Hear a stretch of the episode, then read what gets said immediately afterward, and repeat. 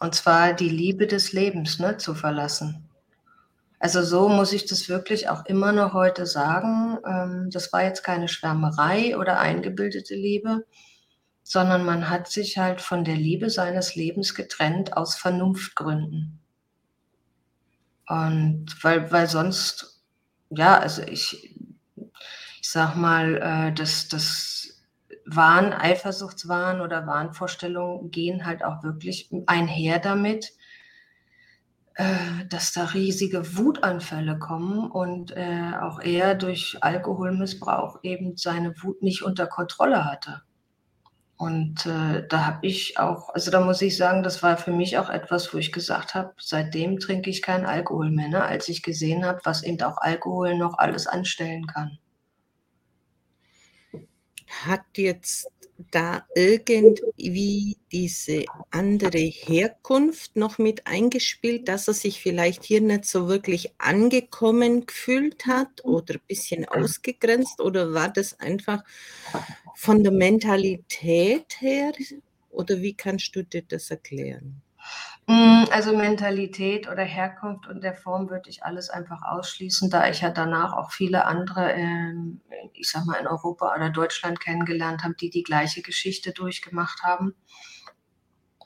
Aber was ich sag mal sehr bezeichnend war, alle möglichen Ursachen für Eifersuchtswahn kamen quasi in seiner Familie und in seiner Kindheitsgeschichte vor. Und unter anderem kam eben auch dazu, dass äh, seine Eltern, das habe ich aber erst im Nachhinein äh, erfahren, sind durch das Gleiche durchgegangen. Wir haben quasi haargenau die gleiche Geschichte nochmal durchgemacht wie seine Eltern und wie seine Großeltern. Ich saß am Ende, also ich bin dann, nachdem ich ihn verlassen hatte, ein Jahr später nochmal hingeflogen, weil ich einfach sehen wollte mit Abstand, wie ist das jetzt? Hat das wirklich keine Zukunft oder so? Und, und stellte sich dann auch raus, es ist nicht unter Kontrolle zu kriegen. Ich saß mit seiner Mutter und mit seiner Oma zum Schluss am Tisch und selbst die beiden haben gesagt, ja, es ist so schade, dass du das Gleiche durchmachst wie wir, aber du musst leider gehen. Du solltest glücklich sein.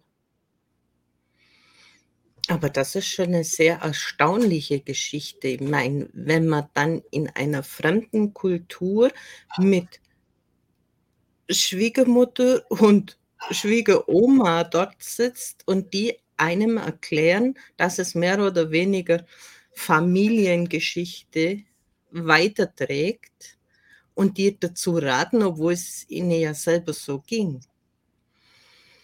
Kannst du vielleicht noch den Teilnehmern erklären, was denn unter diesem Eifersuchtswahn so Signale sind? Oder ich denke, da bist du ja jetzt doch sehr in die Tiefe gegangen und es werden dir auch sehr viele Menschen in der Ebene begegnen.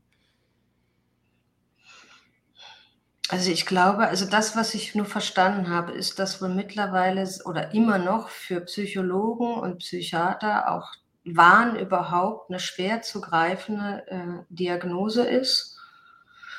Das, was ich halt einfach festgestellt habe, ne, das ist, das ist nicht eine einfache Unterstellung, dass man fremdgegangen ist. Und das ist äh, auch, auch nicht der, sag ich mal, der, der, der Wille, dass, dass der Partner fremdgehen soll oder dass man sagt, naja, da bildet sich einer ständig irgendwie überall was ein. Nee, also es wurden richtig Geschichten gesponnen. Also ich glaube, der Höhepunkt, wo ich das dann auch kapiert habe, war, als die Geschichte kam, mit dem einen Nachbarn würde ich quasi fremd gehen, während der andere Nachbar uns beobachtet hat und mich dann erpresst, mit ihm auch fremd zu gehen, damit er mich nicht tötet also ne, da, solche Geschichten finden dann wirklich statt.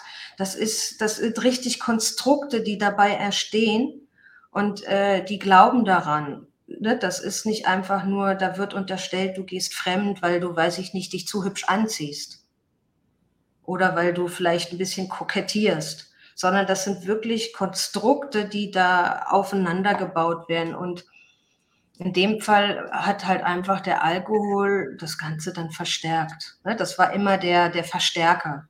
obwohl er für sich natürlich, glaube ich, den Alkohol getrunken hat, weil er sich betäuben wollte, um es zu vergessen. Wie ging es denn dann weiter, als du dann bei deiner Schwiegermama am Tisch saß? ja. Ich hatte äh, das Jahr dazwischen ja genutzt, wirklich für mich eine äh, Therapie zu machen, sonst hätte ich da, glaube ich, auch gar nicht äh, dann gestärkt zurückgehen, zurückfliegen können.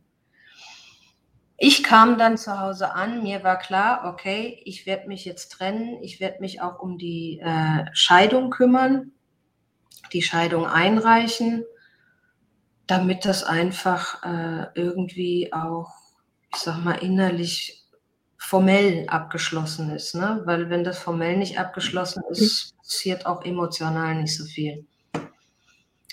Klar war, dass ich trotzdem auch immer noch das Gefühl hatte, okay, ja, aber ich möchte natürlich auch nicht allein sein und prompt traf ich direkt am nächsten Tag den Vater von meiner jetzigen Tochter.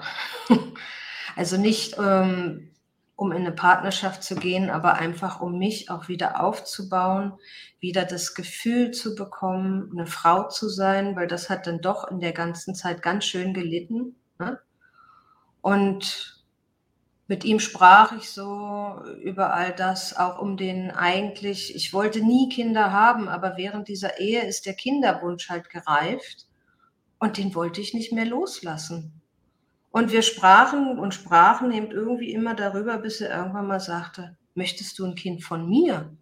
Und ich immer, um Gottes Willen, wir kennen uns kaum und wir sind kein Paar und was auch immer, aber er fragte immer wieder und ich hatte auch schon in Gedanken, na Mensch, wie realisierst du dir denn deinen Kinderwunsch? A, möchtest du nicht irgendeinen Mann in die Pfanne hauen? Äh, Samenbank war damals äh, in Deutschland noch nicht für Singles erlaubt. Gut, dann nimmst du das Angebot halt ein, weil da kommt wieder einfach jemand so, ne? So urplötzlich und hilft dir quasi, deine Wünsche zu erfüllen. Einfach so.